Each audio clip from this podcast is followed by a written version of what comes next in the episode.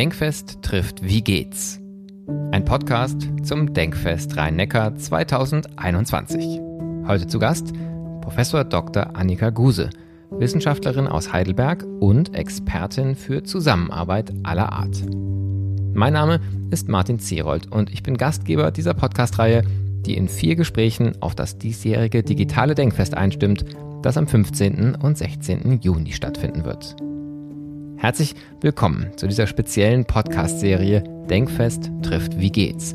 Wie geht's, frage ich in dem gleichnamigen Podcast bereits seit März 2020 Gäste aus Kunst, Kultur, Kreativwirtschaft, Politik, Wissenschaft und benachbarten Feldern, um zweierlei zu erfahren.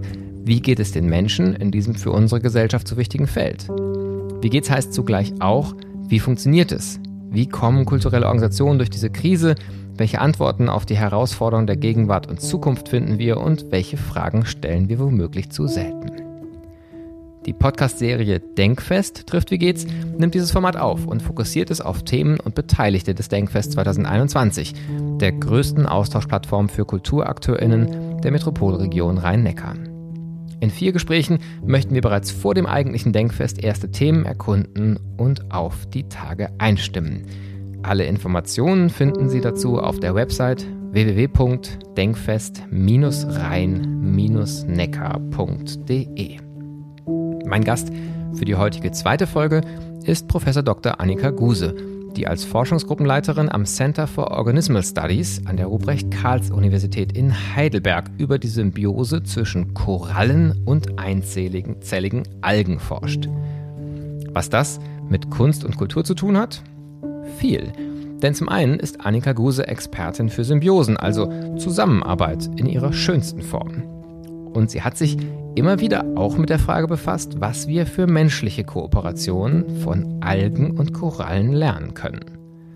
Einen Impuls für diese Frage wiederum hat sie von ihrer Schwester erhalten, der Künstlerin Stefanie Guse, mit der sie mehrere Projekte zur Zusammenarbeit zwischen Wissenschaft und Kunst entwickelt hat. Aktuell arbeiten beide an dem Projekt Vamos Symbiosis, das durch das Marsilius-Kolleg der Universität Heidelberg gefördert wird und Brücken schlägt zwischen Wissenschaft, Kunst und der Gesellschaft. Mehr zu Annika Guses Arbeit inklusive zahlreicher Links finden sich in den Show Notes zu diesem Podcast. Ich bin per Zoom verbunden mit Annika Guse, die Forschungsgruppenleiterin am Center for Organismal Studies an der Ruprecht-Karls-Universität Heidelberg ist und sich da mit Korallensymbiose beschäftigt. Ein Thema, das vielleicht für einen Kulturpodcast erstmal weit hergeholt äh, scheint, es aber gar nicht ist. Warum das so ist, darüber werden wir gleich sprechen. Aber die erste Frage in dem Podcast ist immer erstmal direkt zur Person. Liebe Frau Guse, vielen Dank, dass Sie sich die Zeit nehmen für das Gespräch auf dem Denkfest-Podcast. Und die erste Frage lautet ganz schlicht, wie geht's?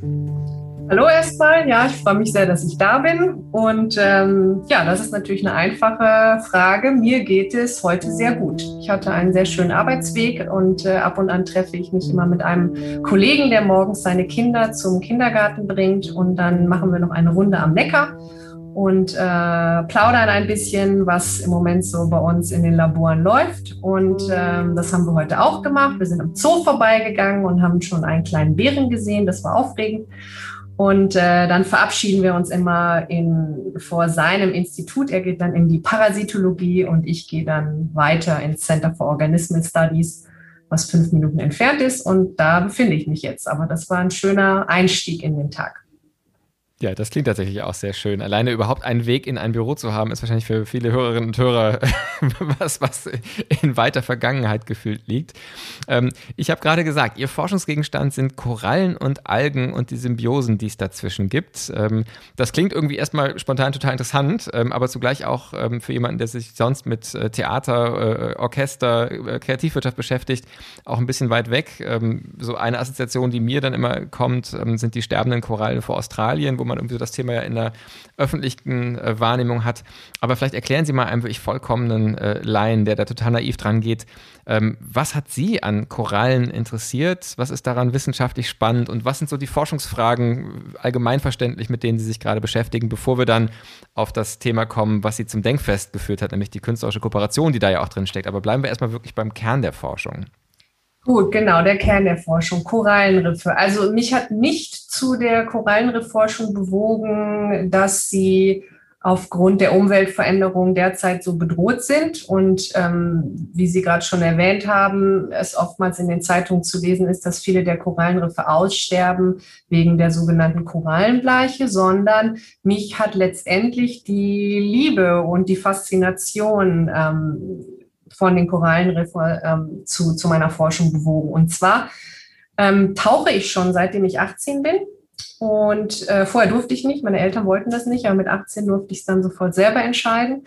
Und ich bin sofort in die Karibik gefahren und habe einen Tauchschein gemacht. Und seitdem gehe ich regelmäßig im Mittelmeer und auch in, in, in der Karibik und in anderen ähm, Gebieten. In Ägypten war ich viel tauchen. Und ähm, ich habe mich schon mein Leben lang für Biologie interessiert, habe ganz klassisch ähm, Diplom-Biologie gemacht und habe mich dann sehr der molekularen Zellbiologie verschrieben, also äh, Laborforschung eher im Bereich ähm, der Zellteilung, wo man sich Grundlagen der Zellteilung anguckt, die letztendlich helfen sollen, um ähm, Krebs besser zu verstehen oder auch ähm, neue Medikamente zu entwickeln. Und das heißt, meine Arbeit und mein Hobby waren immer sehr getrennt. Und es wurde dann immer mehr und mehr mein Wunsch, diese beiden starken Komponenten sozusagen in meinem Leben zusammenzubringen. Und äh, das hat lange gedauert. Ähm, also im Prinzip habe ich erst das 2000, die Idee kam 2005 nach meiner Doktorarbeit ähm, in Wien, wo ich molekulare Zellbiologie gemacht habe. Und danach habe ich ein Jahr freigenommen und bin durch Lateinamerika gereist und habe unter anderem auch getaucht und Korallen Riff-Monitoring gemacht. Und da ist diese Idee entstanden, das Hobby mit dem Job zu verbinden. Und ähm, seitdem oder seitdem ich mein Labor hier habe in Heidelberg, beschäftige ich mich deswegen mit der molekularen Zellbiologie der Korallenriffe. Und was daran besonders spannend ist, ist, dass äh, Korallenriffe nicht nur schön sind, sondern es sind Ökosysteme, so wie auch der tropische Regenwald, der eine oder die eine große Bedeutung für die Menschheit haben. Also zum Beispiel sind sie sehr wichtig als Küstenschutz, da wo sie vorkommen, als Wellenbrecher. Dann sind sie sehr, sehr äh, wichtig für zum Beispiel als Ressource, auch für, um neue Medikamente zu entdecken. Äh, Korallenriffe werden genutzt als Kinderstube für viele der Speisefische, die wir essen und dann nachher in, dem offen, in der offenen See letztendlich fangen. Es ist eine Einkommensquelle für Millionen von Menschen, die dort wohnen, als äh, für Tourismus, aber natürlich auch einfach als äh, Nahrungsquelle. Äh, und von daher hat das als Ökosystem vielfältige Funktionen für die Menschheit und ähm, ist damit von ja, fundamentaler Bedeutung. Und im Großen und Ganzen, oder bis vor kurzem haben sich viele äh, Ökologen zum Beispiel oder Geologen mit Korallenriffen beschäftigt, aber mit meinem Hintergrund in der molekularen Zellbiologie fokussiere ich mich darauf, die Interaktion von den Korallen selber, das sind Tiere, mit einzelligen Algen zu untersuchen. Und das Coole für mich ist daran, dass es so eine Art Teamwork ist. Also ein Tier arbeitet zusammen mit einer photosyntetischen Alge. Also diese Alge kann aus Licht, aus Sonnenlicht Energie und Zucker erzeugen. Und diese gibt sie an das Tier, an die Koralle ab. Und durch diese Zusammenarbeit dieser sehr, sehr unterschiedlichen Organismen schaffen es die Korallen in Gegenden zu überleben, die eigentlich nicht so besonders einladend sind, weil eigentlich gibt es in diesem tropischen Ozean, wo sehr klares Wasser ist, kaum was zu essen, kaum was zu fangen.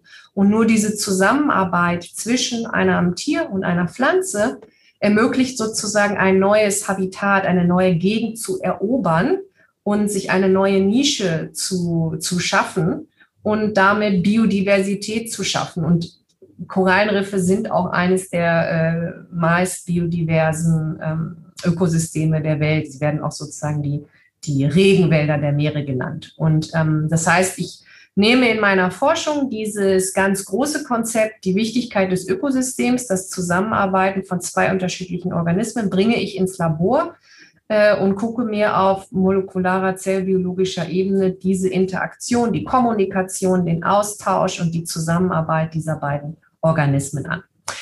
Und ich habe es aber auch geschafft, äh, einmal im Jahr Feldarbeit mit zu integrieren. Also wir fahren einmal im Jahr nach Japan. 90 Prozent unserer Arbeit ist im Labor. Aber äh, dann komme ich dann wieder zu meinem Hobby, wo wir dann auch tauchen gehen und wirklich Korallen im, im Feld in Japan sammeln und vor Ort dann äh, so vergleichende Experimente draußen in der Natur machen. Ja, klingt, klingt wahnsinnig spannend und ähm, führt uns natürlich auch schon im Inhalt Ihres Forschungsthemas zu der Frage von Kooperation. Sie haben gerade schon von Teamwork gesprochen, Sie haben von Kommunikationsprozessen zwischen den Korallen und den Algen gesprochen. Ähm, und beim, beim Denkfest, auf dem Sie ja auch äh, sprechen werden, geht es ja auch genau um die Frage, wie kann eigentlich Kooperation gelingen? Jetzt ist natürlich manchmal ähm, so eine Metapher einfach nur eine anregende Metapher, wenn man jetzt versucht, das zu übertragen auf menschliche Kooperation. Und manchmal äh, gelingt aber ja gerade durch so einen metaphorischen Blick ähm, auch nochmal eine ganz, ganz, ganz spannende Erkenntnis. Würden Sie sagen, es gibt was, was man, ähm, also eben mindestens in so einer Art äh, ähm, assoziativen, metaphorischen Übertragung von der Zusammenarbeit von Korallen und Algen lernen kann? Gibt es so, sowas wie äh, ähm, Erfolgsrezepte der, der Kollaboration, des Teamworks ähm, zwischen ganz unterschiedlichen Akteurinnen und Akteuren, äh, die Sie sich da ja anschauen, die sich für, für menschliche Projekte nutzen lassen würden? Ist eine sehr interessante Frage. Ähm, die habe ich schon häufiger mit meiner Schwester diskutiert. Meine Schwester ist Künstlerin. Ähm, Stefanie Buse lebt in Wien.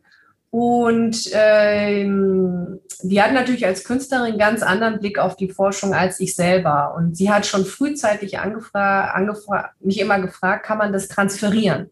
Das, was du da lernst, das muss man noch transferieren können. Was sind die Grundprinzipien? Und so als Wissenschaftler ist man ja oft gefangen so in seinen Methoden, in seinen Prinzipien, die man gelernt hat im Studium. Und ähm, die erlauben einem oft nicht so frei zu denken, wie zum Beispiel Künstler denken. Und man hat dann immer so ein bisschen, ja, nee, eigentlich nicht wirklich. Und das ist, das, man hat immer Angst, dass die eigene Forschung zu sehr vereinfacht wird, ähm, wenn man so versucht, Prinzipien zu übertragen. Aber durch die Zusammenarbeit mit Künstlern mm, ist es mir oder gelingt es mir immer besser, mich da von diesen starren, wissenschaftsverhangenen Gedanken sozusagen auch oft zu lösen und dann zu sagen, ja, jetzt gucken wir einfach mal von oben herab und fragen, was können wir denn da, äh, was können wir denn da übertragen? Und ähm, ich würde jetzt nicht sagen, dass es ein kernbiologisches Prinzip gibt, was ich in meiner Forschung entdeckt habe und was ich jetzt auf Interdisziplinarität anwenden würde. Aber ich glaube, die, das Grundkonzept, sich zu verdeutlichen, dass die Zusammenarbeit mit zwischen ganz unterschiedlichen Parteien, seien es jetzt unterschiedliche Menschen, seien es unterschiedliche Disziplinen, äh, seien es unterschiedliche Organismen, zu einem Mehrwert führen kann. Und ähm, das, das ist das, was ich eben sagen wollte mit diesem, man schafft es, ein neues Habitat, eine neue Gegend zu erobern. Man schafft es sozusagen durch diese Zusammenarbeit, die oftmals auch sehr anstrengend ist. Also es ist auch nicht alles leicht sozusagen in der Symbiose, wenn so unterschiedliche Organismen zusammenarbeiten. Unter anderem zum Beispiel, jetzt in meinem Fall ist es so, die Koralle ist ein Tier, so wie wir ja auch, und die haben ein Immunsystem. Und die wollen eigentlich nicht von fremden Organismen invasiert werden, so wie wir nicht von Krankheitserregern ähm, invasiert werden wollen. Und wir haben Abwehrmechanismen, das haben die Korallen auch. Das heißt, es gibt Schwierigkeiten, die diese beiden Organismen auch zusammen meistern müssen, um diese effiziente Zusammenarbeit äh, zu ermöglichen. Und so sehe ich diese, ja, die, die, das Prinzip, das ich übertrage, ist mich darauf einzulassen, diese Schwierigkeiten auszuhalten bei der Zusammenarbeit zwischen verschiedenen Disziplinen, wie jetzt zum Beispiel Wissenschaft und Kunst. Ja, ja, spannend. Ich, ich noch so ein bisschen durch die Eingangsfrage wahrscheinlich auch ausgelöst, äh, habe ich auch die ganze Zeit so noch im Kopf das Bild, wie Sie mit Ihrem Kollegen den Neckar entlang gehen und dann irgendwann biegt der eine rechts ab äh, ins Zentrum, wo über parasitäre Verhältnisse geforscht wird und äh, Sie dann links, wo gerade zu Symbiose geforscht wird. Und ich frage mich, weiß man eigentlich immer, was ein Paras parasitäres Verhältnis oder ein symbiotisches ist ähm, und, und wonach entscheidet man das eigentlich? Und ist nicht auch da eine Frage drin, die sich vielleicht für, für manche zusammenarbeiten oder eben auch nicht zusammenarbeiten übertragen lassen würde, wie, wie würden Sie da jetzt als Biologin drauf gucken? Was, was kennzeichnet die Symbiose und was kennzeichnet das parasitäre Verhältnis? Ja, auch eine total spannende Frage und äh, ich glaube, das ist also auch nur eine sehr feine Linie zwischen, was ist Parasitismus und was ist Symbiose. Und ähm, die Symbionten, also diese Algen, mit denen wir arbeiten, die sind in der Tat nah verwandt mit Parasiten wie zum Beispiel Plasmodium, und das ist ähm, äh, der Organismus, der Malaria verursacht, oder Toxoplasma, der verursacht Toxoplasmosis. Und das sind, ähm, ja, die sind eng verwandt mit diesen Symbionten und die einen werden als unglaublich schlecht angesehen und böse und die Symbionten als die Guten. Und eigentlich gibt es aber sehr viele Prinzipien ähm, dieses Zusammenlebens zwischen einem Wirtsorganismus und einem Parasit oder einem Symbiont, ähm, die sehr, sehr ähnlich sind. Und ähm, ja, also von daher kann man da gar nicht so genau sagen, was da der Unterschied ist. Und ich glaube, deswegen ja, verstehe ich mich auch sehr gut mit dem Kollegen, weil man das dann äh, nochmal auf einer anderen Ebene diskutiert und auch versucht, diese wertenden Begriffe erstmal ähm, wegzulassen. Was man natürlich, ähm, was ich natürlich nicht so mache jetzt in Bezug auf, wenn ich mich mit Künstlern unterhalte oder mit Leuten aus anderen Fachdisziplinen, dann ist es einfacher auch dieses ein bisschen Emotionale mit reinzubringen. Ähm, dass es sich jetzt um ein gutes Verhältnis handelt oder um ein Verhältnis, von dem beide profitieren letztendlich.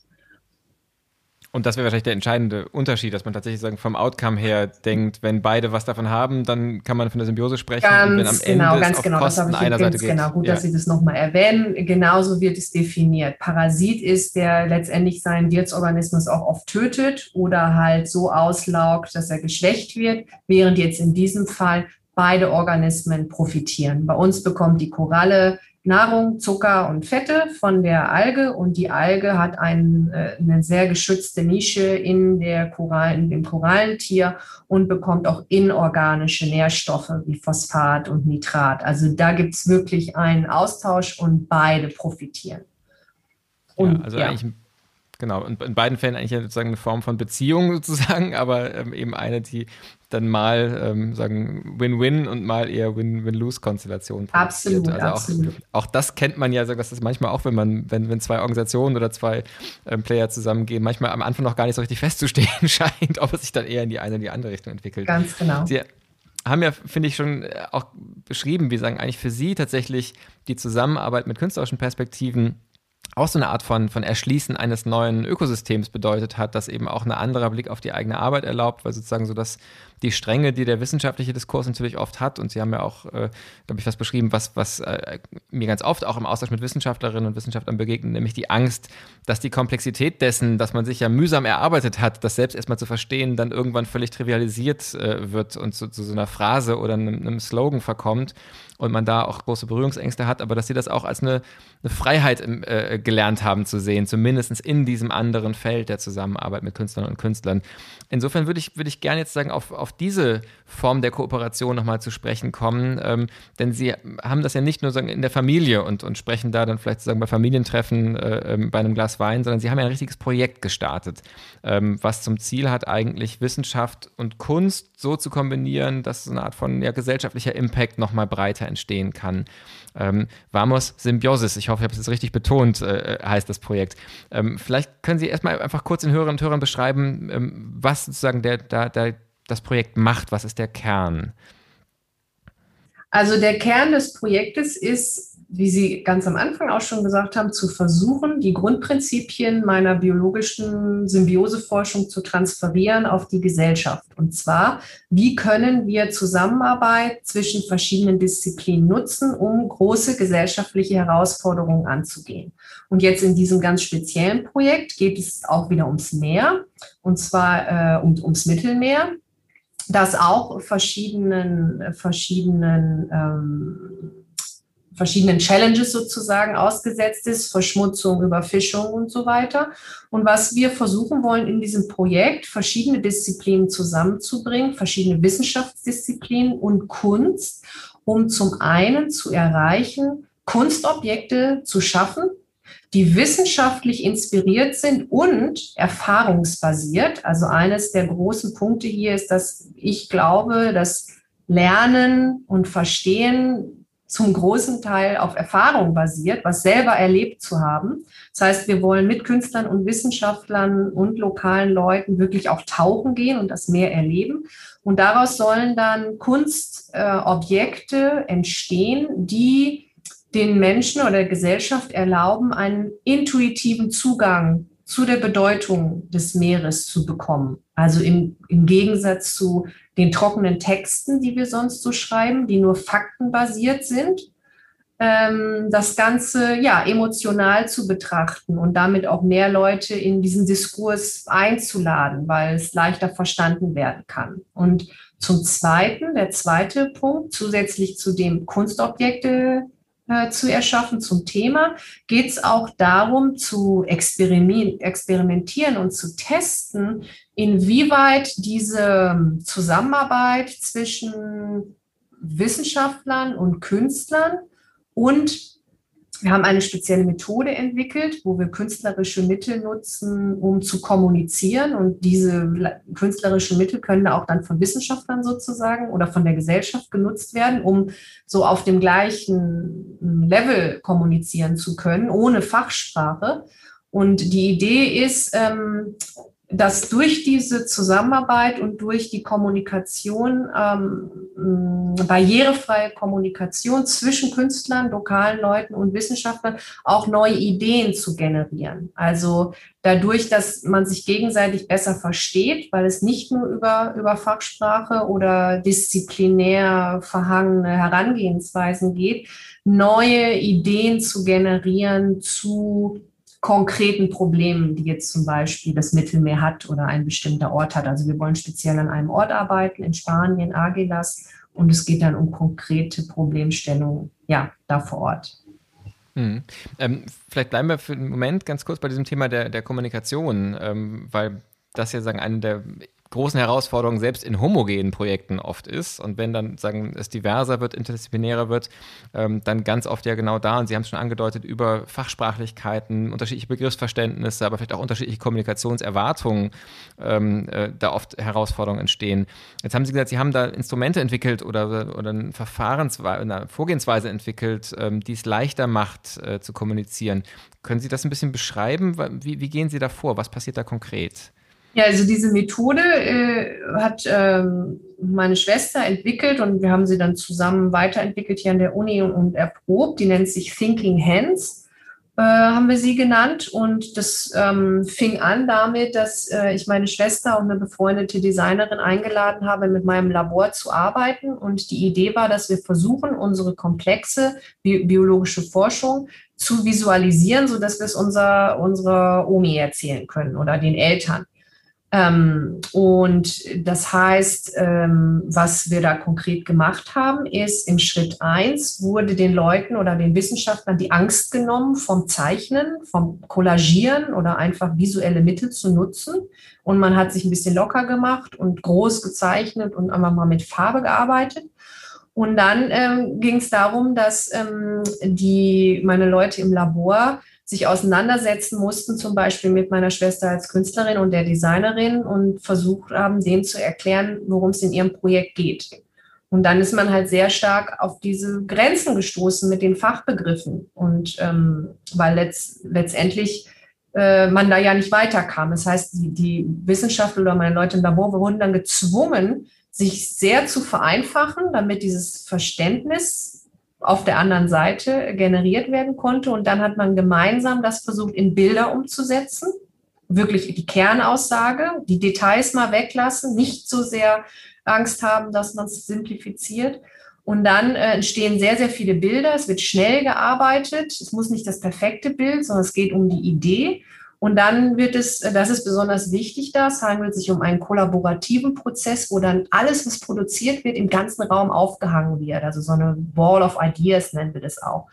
Und, ähm, und dann diskutiert man in der Gruppe, was was bedeutet, wo was funktioniert. Und dann werden auch Bilder schnell wieder zerschnitten oder zerrissen und neu kombiniert, um zu versuchen, die Kernidee weiter rauszuarbeiten. Und dabei entstehen dann am Ende so eines Workshops, der dauert meist so anderthalb Tage, eine Bildserie, die ein sehr komplexes Thema mit sehr einfachen Bildern darstellt, die aber von den Wissenschaftlern am Ende selber produziert wurden, und zwar gemeinschaftlich. Und ähm, das, äh, da ist, man merkt dann halt sozusagen diese Inspiration, die daraus gezogen wird, der Stolz, dieses, diese Aha-Momente. Es ist aber auch sehr anstrengend. Es gibt diese Momente, wo man denkt, es geht gar nichts weiter und es kommt alles nicht zusammen. Aber letztendlich entstehen dann eigentlich immer ganz tolle Bildgeschichten, die wir dann ähm, in kleinen Heftchen zum Beispiel oder Präsentationen zusammenfassen und drucken, so dass dann alle Leute diese Sachen mit nach Hause nehmen können. Und auf der Straße, man kann es wirklich auf der Party dann rausholen und sagen, Gentechnik, worum geht's hier? Oder ja, das, was mein Labor macht, und hat man so da 10, 15 Bilder und kann die Geschichte daran erzählen. Und ähm, ich glaube, dadurch, dass es dann so eine einfache Bildsprache ist, fühlen sich dann die Leute, die das sehen, auch viel schneller bemüßigt, dann was dazu zu sagen. Aha, ah, warum ist das hier rot oder so? Und man merkt auch, was dann Spaß macht, ist, dass Künstler oder Designer ganz andere Verbindungen sehen als wir als Wissenschaftler. Also auf einmal dachte man vielleicht Projekt 1 und dann 2 und dann 3 und dann 4, das ist die Reihenfolge. Aber auf einmal werden ganz neue Verknüpfungen gesehen und alles wird nochmal neu gedacht und umgedreht. Und auf einmal ist die Geschichte vielleicht viel zugänglicher, weil man nicht in so Kategorien gedacht hat, sondern sich hat assoziativ lenken lassen. Genau, also das ist so diese Kernidee der Methode, allen ähm, die Möglichkeit an die Hand zu geben, visuell zu kommunizieren und damit auch alle ins Boot zu holen und ähm, in der Gruppe äh, das dann halt weiterzuentwickeln.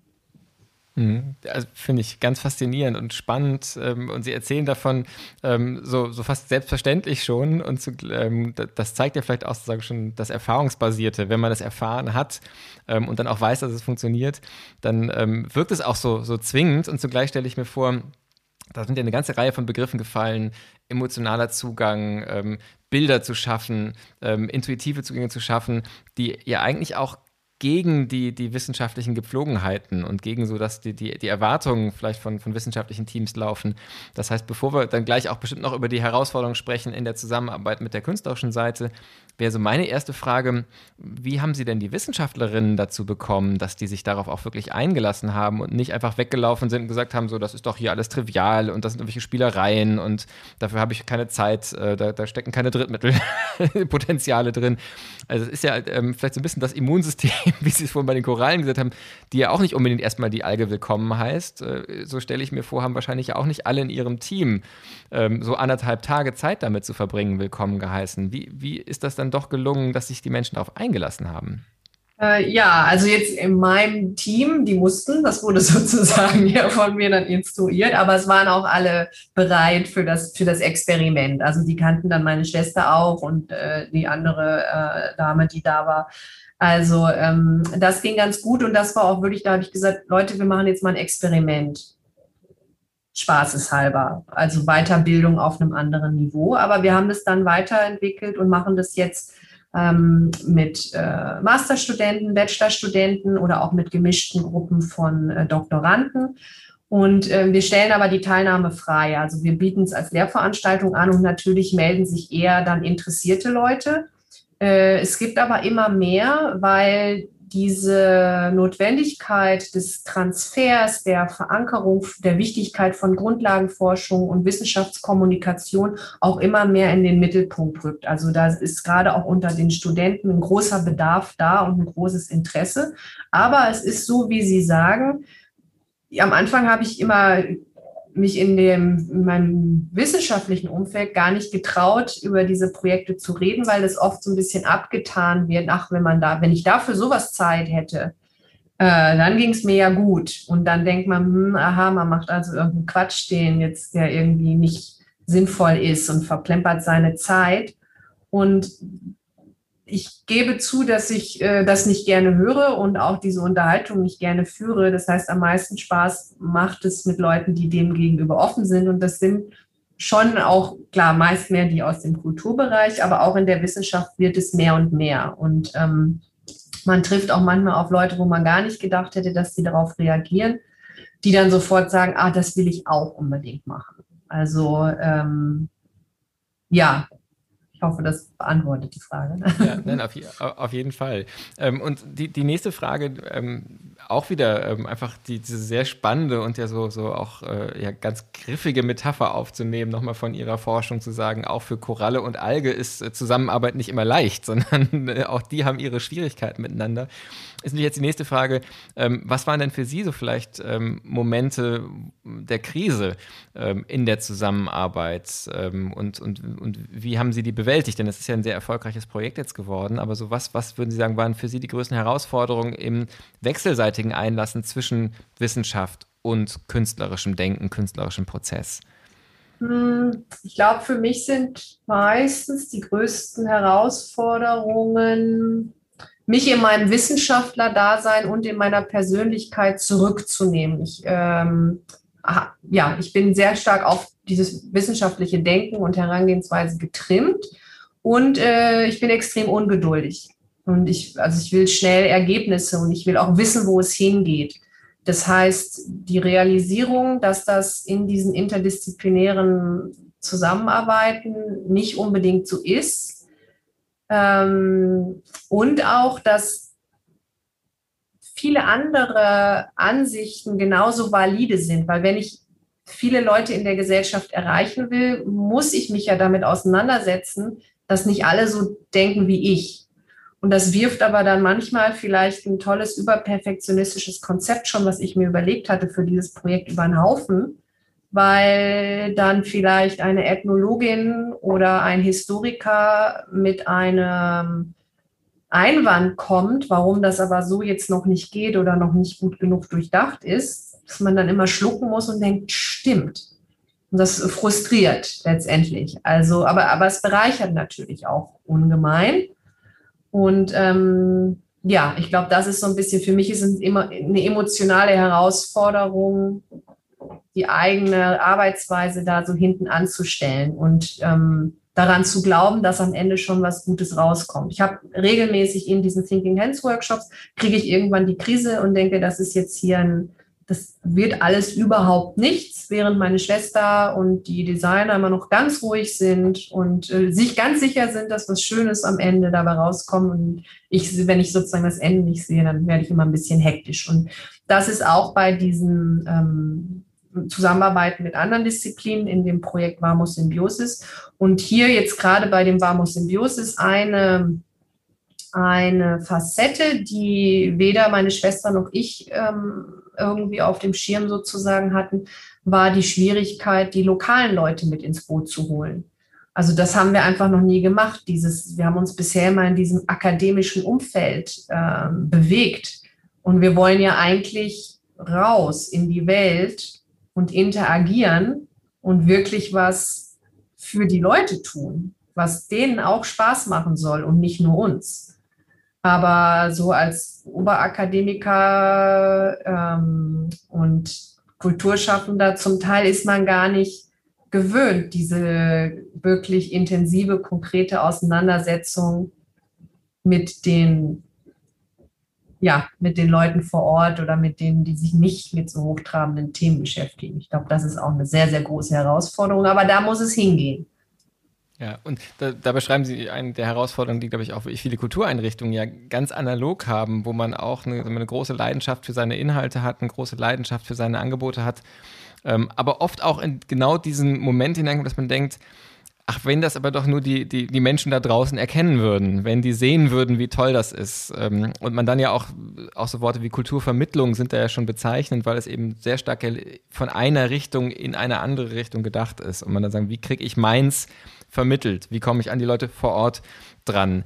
Ähm, was sind denn da Ihre ersten Erfahrungen und, und, und haben Sie da schon sagen, Positivbeispiele, ähm, was sich da besonders bewährt, äh, um eben von Heidelberg kommend ähm, in Spanien äh, an der Küste da in den Austausch zu kommen. Das ist ja tatsächlich auch sagen wirklich ein, potenziell ja auch ein Gefälle, was da, äh, was da ist von sagen wir, Ressourcenausstattung und so weiter, ähm, dass das nicht einfach ein Satellit ist, der da landet.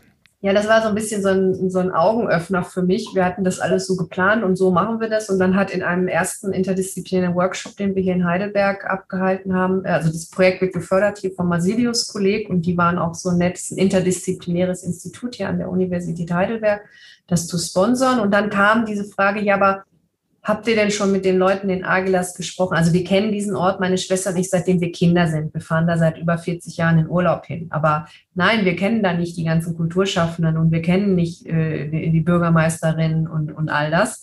Das war einfach, äh, ich tauche da, ich kenne meinen Tauchlehrer und der eine Kollege ist auch Künstler und wir haben uns das so ausgedacht, aber es war nicht verankert. Und dann ähm, wollten wir eine Webpage machen und hat irgendwer so ganz, ganz trocken gesagt, ja, aber stell dir mal vor, du machst das Internet auf und da ist eine Webpage und da steht über dein Dorf, wo du geboren bist, Steinhagen in Nordrhein-Westfalen, das wird jetzt so eine, eine Kunstenklave oder es wird da dieses unglaubliche Projekt angezettelt.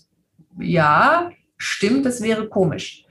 Und dann haben wir aber mit Hilfe der einer Ethnologin, Anthropologin und äh, einem Geschichtler haben wir uns letztendlich eine Strategie entwickelt. Wen müssen wir da adressieren? Wie müssen wir die, äh, an die herantreten?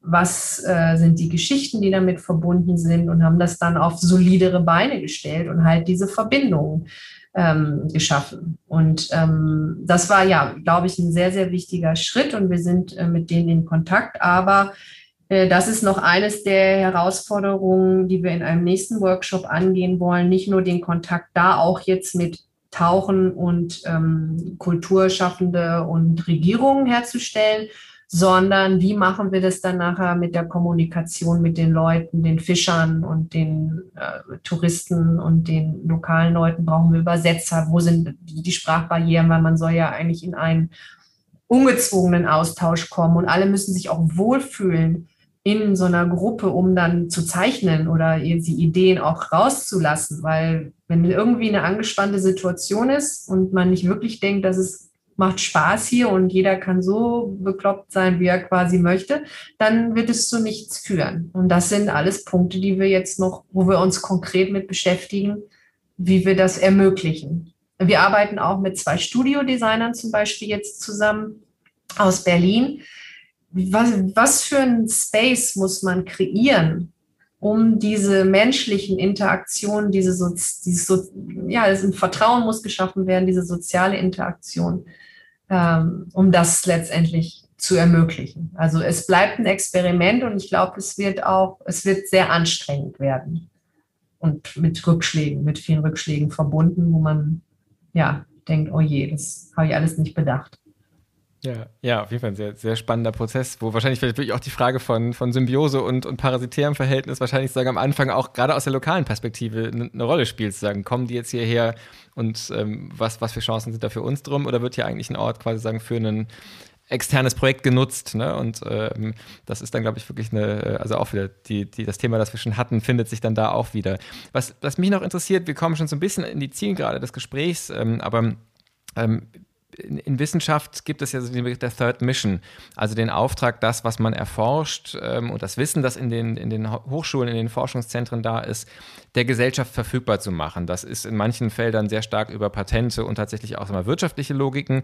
Aber gerade in dem Bereich, den Sie jetzt beschreiben, geht es ja tatsächlich auch letztlich um Bildungsarbeit, um, um Awareness für, für natürliche Phänomene, ähm, für auch die Ressourcen von, von solchen Ökosystemen für letztlich auch das Fortbestehen äh, von, von menschlich äh, attraktivem Leben. Ähm, das heißt also, ein Aspekt ganz offensichtlich Ihrer Arbeit scheint mehr zu sein, tatsächlich das, was Sie wissen, zugänglich zu machen und der Gesellschaft zu vermitteln, also eben in diesem Transfergedanken. Ähm, meine Frage wäre, ob es da auch noch zu sagen die andere äh, Fahrtrichtung gibt oder wo es die gibt, dass sie also aus den Projekten jetzt nicht nur sich Gedanken machen, wie können wir unsere Erkenntnisse zum Beispiel eben über die Zusammenarbeit mit Künstlerinnen und Künstlern besser zugänglich machen, sondern verändert sich ihre Forschung auch durch den Kontakt mit Künstlern und Künstlern oder mit, der, ähm, mit dem Kontakt, sagen zum Beispiel in so einer lokalen Region, wo sie dann ihre, ihre Arbeit machen. Also wie, wie wirkt sich das auf die Forschung selbst aus? Ähm, ich denke schon, dass ich habe kein konkretes Beispiel, aber es wirkt sich aus im sozusagen im überbaulichen Denken. Also wenn ich zum Beispiel Anträge schreibe, die große Frage, da, da fängt man ja nicht klein, klein an, welches Molekül wird von wo nach wo transportiert, sondern durch diese Grundgedanken von Mehrwert schaffen durch Kooperation und das Zusammenbringen von unterschiedlichen Fähigkeiten oder auch dieses sehr assoziative Denken, was anders mal zu kombinieren, Geschichten zu erzählen. Also letztendlich ist das bei uns ja auch äh, weit verbreitet. Wir müssen immer Anträge schreiben und Paper schreiben und die müssen aber auch interessant geschrieben sein, weil letztendlich wollen wir schon innerhalb der Wissenschaftler ja auch eine größere, also vielleicht auch mal einen Physiker erreichen oder irgendwie einen Biologen, der eigentlich an Stress oder irgendwie Fettstoffwechsel arbeitet. Und ähm, also einfach, glaube ich, sich zu öffnen, mehr zu erzählen, assoziativer zu denken, vermeintlich crazy Ideas trotzdem mal zu verbalisieren und nicht abzutun. Ich glaube, das ist das, ähm, was für mich da eine Rolle spielt. Dieses sich öffnen, ähm, sich öffnen und, und sich mehr erlauben. Und das ist auch was, was ich versuche so an meine Leute weiterzugeben. Diese Kreativität nicht nur fokussiert auf, kommt bei dem Experiment auch wirklich was raus, sondern ich habe keine Ahnung, ob da was rauskommt und wir machen das jetzt einfach. Mal anfangen, mal gucken und so ein bisschen bunter sein, ein bisschen unkonventioneller, äh, so in Anführungsstrichen bunter ähm, und mehr zu explorieren. Ja, und das, das beschreibt ja, würde ich sagen, fast eigentlich eine der fundamentalsten Veränderungen, die, die so ein Kontakt und so ein Austausch bewirken kann, nämlich eigentlich eine Veränderung auf der Haltungsebene, also gar nicht nur irgendwie auf der oberflächlichen Ebene irgendwie einen, einen Schlenker mehr einzubauen im Projekt, sondern tatsächlich wirklich eine ganz andere Herangehensweise und eben diese größere Offenheit, die Sie beschrieben haben. Ja. Ähm, vielleicht noch eine Frage, wir haben ja immer auch Shownotes ähm, und äh, werden die auch zu Ihrem Projekt verlinken und äh, zum Institut verlinken, dass also äh, Zuhörerinnen und Zuhörer, die jetzt gerne noch ein bisschen weiterlesen wollen, sich auch da informieren informieren können. Wenn Sie aber noch mal so einen persönlichen Tipp geben, wenn jetzt jemand sich interessiert für die Welt der Korallen ähm, und ähm, da neugierig geworden ist, was ist denn ein guter Einstieg für jemanden, der da jetzt also biologisch keine Ahnung hat, sondern sich beschäftigen möchte? Ähm, haben Sie da einen, einen, guten Tipp, was man tun, lesen, angucken könnte? Äh, es gibt, ich weiß jetzt nur den Namen leider nicht mehr, auf Netflix zwei tolle Filme. Äh, die, die, würde da, ich. Da können wir den Link ja noch raussuchen. Die tun wir in die Shownotes, genau. Das, das äh, können wir noch sagen, im Nachgang recherchieren und die kommen dann auf jeden Fall in die Ja, also die rein. machen richtig viel Spaß also und erklären viel über Korallenriffe und aber auch über die Forschung oder wie Forschung da betrieben wird. Also es ist so eine Kombination und das macht ja viel Spaß zu gucken. Gerade Korallenriffe sind halt, weil die so toll aussehen, finde ich, da sind halt irgendwie Videos und, und so immer so viel wert und ähm, ja, Leute, die dann darüber reden, weil sie selber davon fasziniert sind. Das macht mehr Spaß als ein Text darüber zu lesen. Ich gucke mal, ich gucke nach, wie der heißt. Ähm. Ja, sehr, sehr, sehr gern. Das nehmen wir auf jeden Fall auf. Und wenn jemand mal tauchen gehen möchte, was ist da der, der Einstiegstipp, Ihr Geheimtipp, der danach nicht mehr geheim ist? Aber es werden ja dann, der Massentourismus wird von dem Podcast wahrscheinlich nicht ausgelöst werden. Vielleicht können Sie ihn so einen Tipp für Einsteigerinnen und Einsteiger. Hm, jede, das kann ich so nicht ein. Geheimtipp, jede Region hat ihre, ihre eigenen Charme. Also natürlich ist äh, die Karibik oder ich bin großer Fan von Ägypten, von Dahab, da war ich lange, da gibt es ganz tolle Tauchspots. Aber das heißt nicht, dass Tauchen im Mittelmeer weniger aufregend ist. Es ist anders, es ist weniger bunt. Aber ähm, da zum Beispiel, was ich, was mir im Mittelmeer unglaublich viel Spaß macht, ist, wenn man jeden Tag auch an den gleichen Tauchspot geht man trifft immer wieder den gleichen Oktopus zum Beispiel und der hat aber auch mal gute oder mal schlechte Laune. Mal kann man mit ihm spielen, mal bewegt er sich gar nicht oder versteckt sich. Ähm, das heißt, ja, ich glaube nicht, dass es jetzt einen speziellen Tauchspot gibt. Generell ist einfach die Unterwasserwelt super faszinierend in all ihren Facetten. In der Fülle im Korallenriff, aber auch zum Teil in der Kargheit, wenn man nur irgendwie über so Sand taucht und hofft, dass man mal so einen Sandaal oder so trifft oder sowas in der Richtung. Oder man hat mal einen Tauchgang, wo man Seepferdchen sucht. Und man ist die ganze Zeit nur mit dem Suchen beschäftigt. Aber dann ist die Freude auch umso größer, wenn man es dann geschafft hat. Also von daher empfehle ich generell, egal wo, jedem mal den Kopf unter Wasser zu stecken und sich dem sozusagen hinzugeben. Ja, ich ahne, dass ich die letzte Frage, die immer in diesem Podcast gestellt wird, so halb vielleicht schon vorweggenommen habe, weil die letzte Frage ähm, ist die Frage nach Inspirationsquellen für Sie. Und ähm, man, ich, man, man hört ja geradezu schon, dass das Tauchen sicherlich eine ist, äh, wo Sie das finden. Ähm, aber wenn Sie jetzt vielleicht auch so auf die Zeit der Pandemie gucken, wo ja viele so Alltagsmöglichkeiten einfach stellt waren, was sind denn für Sie so Momente von Inspiration, wo Sie Inspiration finden? Wo ich Inspiration finde. Ich glaube, da bin ich auch, ähm, nicht, nee, ich weiß, nee, klassische Biologin nicht, aber ähm, in der Pandemie, was ich wieder vermehrt getan habe, ist spazieren gehen, draußen sein. Und jetzt habe ich auch wieder ganz stark angefangen, äh, Tennis zu spielen, also so Kindheitshobbys wieder aufleben zu lassen, weil kontaktarmer Sport draußen, das durfte man, viele andere Sachen, die ich gemacht habe, nicht. Und ich glaube, ich brauche sehr stark so einen Gegenpol zu dem sehr computerlastigen Denkarbeit, um den Kopf zu lösen. Und für mich ist es da essentiell, den Körper zu bewegen und sich auf andere Dinge zu konzentrieren. Und ich habe das, glaube ich, beim sowohl beim Spazierengehen als auch ja beim Tennisspielen. Ich habe gerade einen ganz tollen neuen Tennistrainer und bin sehr inspiriert, ähm, da die, die das sozusagen als Inspiration auch für meine Arbeit zu nutzen.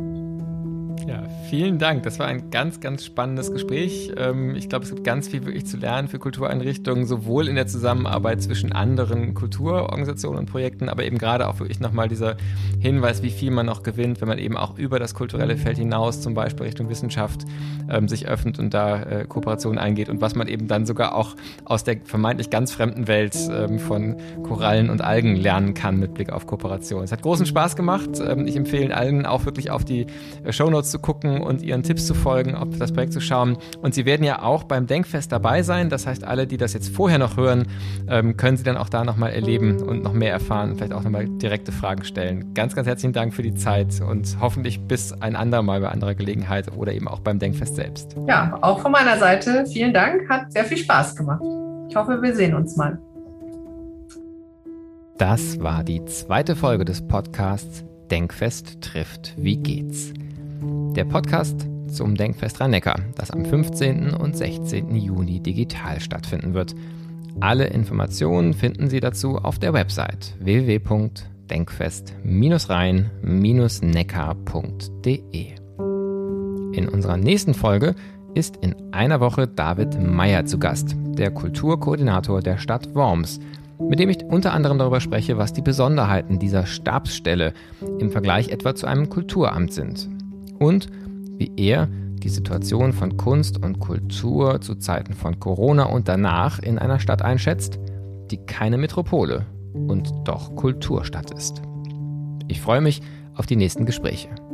Passen Sie gut auf sich auf.